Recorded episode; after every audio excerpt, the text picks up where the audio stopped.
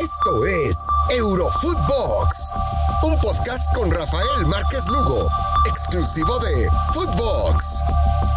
Hola amigos, ¿cómo están? Qué placer saludarlos y que nos acompañen en un episodio más de su podcast favorito de todo lo que sucede en el fútbol europeo. Y hoy con el placer, como ya es una buena costumbre, de saludar a mi buena amiga Marion Reimers. ¿Cómo estás, amiga? Rafa, con el gusto de saludarte, arrancando la semana con muchísimas cosas, ¿eh? Y muy, muy feliz de poder, obviamente, acompañarte y a todo el público, que pues ya lo sabemos, no se pierden nunca Eurofootbox. Pues sí, amiga, así es. Y para, para platicar, por supuesto, de lo que sucede con el Madrid, con el Barcelona, con el tema de la novela de Mbappé, amiga, en donde, bueno, pues jugó Mbappé finalmente, marcó dos anotaciones en el triunfo del Paris Saint Germain y todo el mundo piensa que esa pues ya pudiera ser la despedida, ¿no? Y hay mucha gente, por supuesto, eh, Marion, que también pues está, está muy molesta, ¿no? Está muy molesta con Pochettino porque ya se sienten agredidos, porque dicen, bueno, si se va al Madrid, no nos dejó Pochettino ver a este tridente tan fantástico que tanto nos estábamos saboreando entre Messi, Neymar y, y Mbappé, que dicho sea de paso, amiga, este, sé que no es eh, muy de tus consentidos Neymar. Eh, creo que su estado físico sí da de qué hablar, ¿eh? ¿eh? Ojalá y se ponga tono rápido el brasileño. No, bueno, pues es que se, la pasa a gusto, Rafa, pero hay que decirle, ¿cómo era esa frase tan bonita que no todo es veneno? hay que meterle un poquito ahí en ese sentido. a ver, creo que es bien interesante lo que sucede con el Madrid y, y el tema de Mbappé, porque o sea, hubieran podido ir por el futbolista en otro momento y que casi casi le saliera gratis.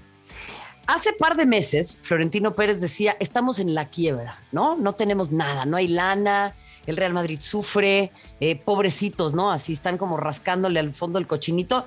Y ahora resulta que tienen casi 200 millones para ir por este futbolista. Entonces, esto nos habla de que ante los movimientos que han hecho otros clubes, obviamente el Paris Saint-Germain, pero también lo que presenta el Manchester United, lo que lleva haciendo el City desde hace mucho tiempo, el propio Chelsea, el Real Madrid hace esto, a mí me parece, Rafa, para dar un golpe de autoridad.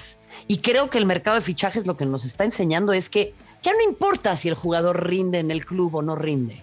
Lo que importa es dar el mensaje de que hay poder de qué hay con queso, mi querido Rafa. Y eso es a lo que me parece responde esta decisión del, Madrid. No puedo estar más de acuerdo contigo, amiga, porque así nos acostumbró el Madrid, ¿no? El Madrid se acostumbró con Florentino Pérez a si había una estrella, pues literal con ese poder, eh, alimentar a, ese, a esa bestia eh, que es el, madridismo, pues quitárselo a cualquiera, ¿no? Eh, ser el poderoso, traer al futbolista que está de moda, traer a los más caros, a los mejores, y no se iba a quedar de lado, por supuesto, al ver, al ver eh, cómo se le metían a la casa, ¿no? Eh, cómo llegaba el City, cómo llega el Paris Saint Germain, cómo el mismo Chelsea de repente se le meten a la casa, le abren la cocina, le abren el refri, pues no le gustó, no le gustó al Madrid y no quedó de otra. Yo por eso estoy de acuerdo contigo. Es más por eh, ese ego, poderlo decir de alguna manera, por seguir siendo esa bestia, ese equipo poderoso, en donde no voy a permitir que lleguen estos equipos de Estado y me ningunen y me quiten a mis figuras y hagan de esta liga una liga menor. Y es ahí en donde el, madridismo pues tiene que salir, ¿no? Porque de otro lado pues no se, no se entiende realmente. Ahora, me parece que va a terminar siendo así y el más, eh, por decirlo, no afectado, pero sí pues con el que terminan la, la gente eh, con cierta sensibilidad o doliéndoles con el Barcelona, ¿no? Porque dicen, bueno, finalmente Florentino va a terminar por traer a Mbappé y nosotros qué, ¿qué pasa con el Barcelona, no? Nos vamos a quedar nada más eh, eh, con Pjanic y además teniéndole que pagar la mitad del sueldo. Me parece que ahí el que termina con la carita de estos memes de, ya, por favor, pues es el equipo culé, Marion. Sin ninguna duda, Rafa, güey, ya, güey, ya, dice el Barça, pero el, tema para el Barça es, y lo hemos hablado en este espacio en más de una ocasión, eh, el Barça tiene que seguir su propia identidad y su propio modelo. ¿no? Exacto. O sea, no puede estar volteando a ver lo que, lo que está haciendo el vecino porque eso le va a pegar muy duro. Hemos hablado de la importancia de buscar elementos en la masía, de reestructurarse, de entender que si bien el Madrid cae en este histeriqueo, eso no es el modelo en, en Can Barça y es muy peligroso que se sientan tentados ante eh, la ausencia de algún fichaje importante ahora, caer en eso, porque eso es justamente lo que los tiene ahora así eso es justamente lo que los llevó a que Messi no pudiera mantenerse en eh, la ciudad condal. Entonces, ahí, repito, el Barça va a tener que ser muy cauteloso a irse con pies de plomo, porque el Madrid vive en todo. Totalmente, Marion. Y en cuanto a ese esteriqueo, vamos a ver si finalmente llega Mbappé eh, porque, bueno, la realidad es que hasta ahora sabemos que el torneo es muy largo, no llevan siete unidades, le ganaron, pues con un partido, yo diría en un primer tiempo, la verdad, bastante, bastante eh, malito, falto de calidad, podría decirlo así, pero bueno, finalmente en la segunda mitad del partido lo define Dani Carvajal ganándole al Betis.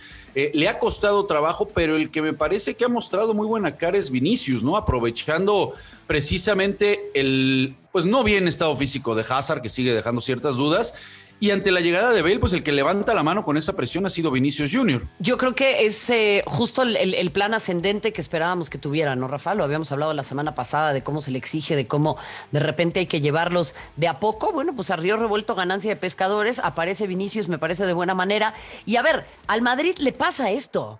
O sea, esta es la narrativa eh, no quiero decir de todas las temporadas, pero reciente, y eso es lo que pasa con los equipos como el Real Madrid, no tienen una temporada para reestructurarse. No hay una temporada para decir, bueno, el Real Madrid capaz esta vez termina tercero, lo eliminan en cuartos de final de la Champions. Es insostenible eso. ¿No? Y por eso se dan el lujo de ir por jugadores como Mbappé, porque la presión es constante. Yo creo que es una temporada muy larga y, y al final, al madridismo, que tiene este paladar negro y que de repente en el estadio salen los pañuelos y bueno, todo ese tema, eh, al Madrid ahorita lo que, lo que le tiene que importar, Rafa, es ganar como sea, ¿eh? Verdaderamente te lo digo. De, acuerdo, porque los vecinos se, ve, se ven eh, complicados. No está el Sevilla también, ya lo hemos platicado. Está el Atlético que, iba perdiendo con el Villarreal, pero logra pues, tener el resultado ahí del, empate, rescatar el, empate y se mantiene también con siete unidades. Y en cuanto al que no decepciona, pues es de Pay Mario, aunque ya lo habías avisado, ya nos habías dicho, sabes mucho, amiga. Y nos habías comentado el tema de, de Memphis Depay, que este futbolista le iba a caer muy bien. Y la verdad que pues es de lo más rescatable que hemos visto también en un inicio dubitativo, por decirlo de alguna manera, del equipo de Kuman. Me parece que esta sociedad, esta sinergia entre holandeses tebeas, eh, hablando específicamente de, de Young con, eh, eh, Depay, pues me parece que le puede rendir muy buenos frutos a este equipo de Kuman. Sin, sin, ninguna duda, te digo, Rafael, él llegó ya probado, ¿no? Con, con, con muchas posibilidades de lucir, porque yo te, hago, te, establezco el paralelismo de lo que pasó con Pjanic, por ejemplo, con la Juve, o de lo que venía sucediendo como un futbolista como Coutinho, ¿no? Que era el gran figura de, ese Liverpool de Klopp. Depay era figura en el Olympique de Lyon, sí, pero no es lo mismo el Olympique de Lyon que la Juventus o que eh, lo que puede llegar a significar un equipo importante en, en Inglaterra, ¿no? Entonces, en ese sentido, me parece que Depay viene con ganas de lucir, viene eh, ligerito, porque no está ya la figura de Messi. Messi eh, al final entrega mucho, para mí es uno de los mejores futbolistas de todos los tiempos, si no te digo el mejor jugador, no sé si el mejor anotador, porque podría ser Cristiano Ronaldo, el más goleador, pero sí el mejor. Y eso, así como da, también quita.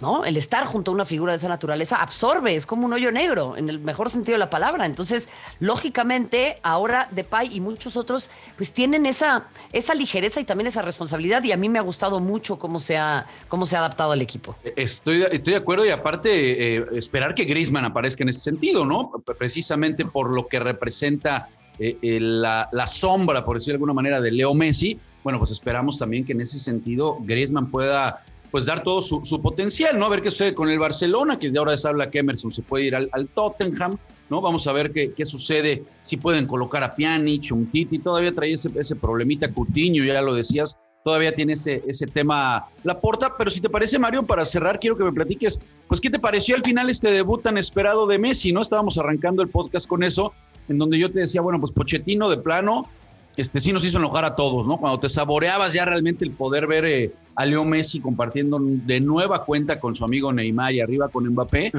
pues llega Pochettino y nos dice, ¿saben qué? Se, van a quedar con las ganas, maestros. Eh, vamos poco a poco. Ya ven que Neymar ahorita no está tan bien, no está bien eh, físicamente. Y realmente creo que Leo Messi pues entró a cumplir, por decir de cierta manera. ¿no? No, fue, no fue tan protagonista, pero bueno, entró a tener la pelota, a tratar de descansar un poco el balón eh, pero pues nos quedamos sin duda, Mario, con ganas de ver ese tridente, ¿no? Sin ninguna duda, Rafa, pero bueno, ahí creo que lo que sí podemos rescatar, y creo que hemos hablado muchísimo de Pochettino, sobre todo cuando tuvimos oportunidad de cubrir aquella final con el Tottenham, no es un em, entrenador tribunero. O por lo menos me parece que aprendió la lección, porque acuérdate en aquella final cuánto se insistió, terminó jugando Kane y no, no, no, no le dio los frutos que esperaba.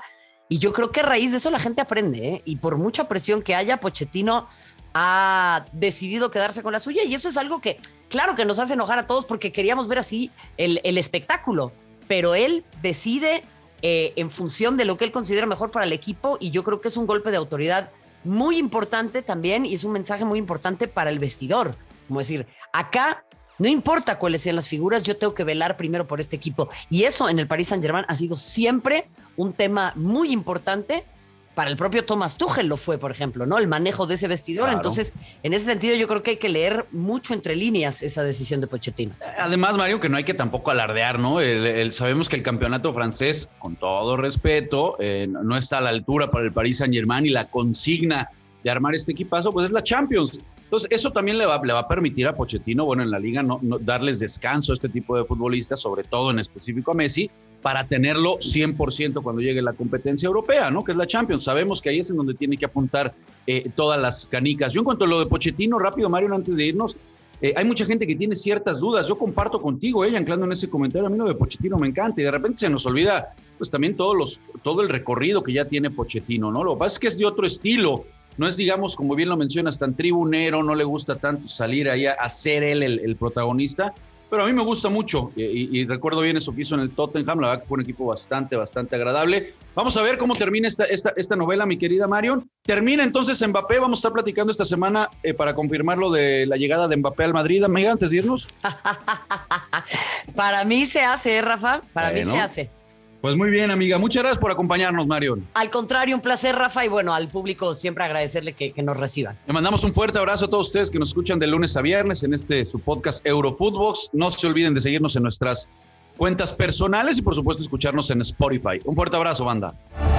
Esto fue Eurofootbox con Rafael Márquez Lugo, un podcast exclusivo de Footbox.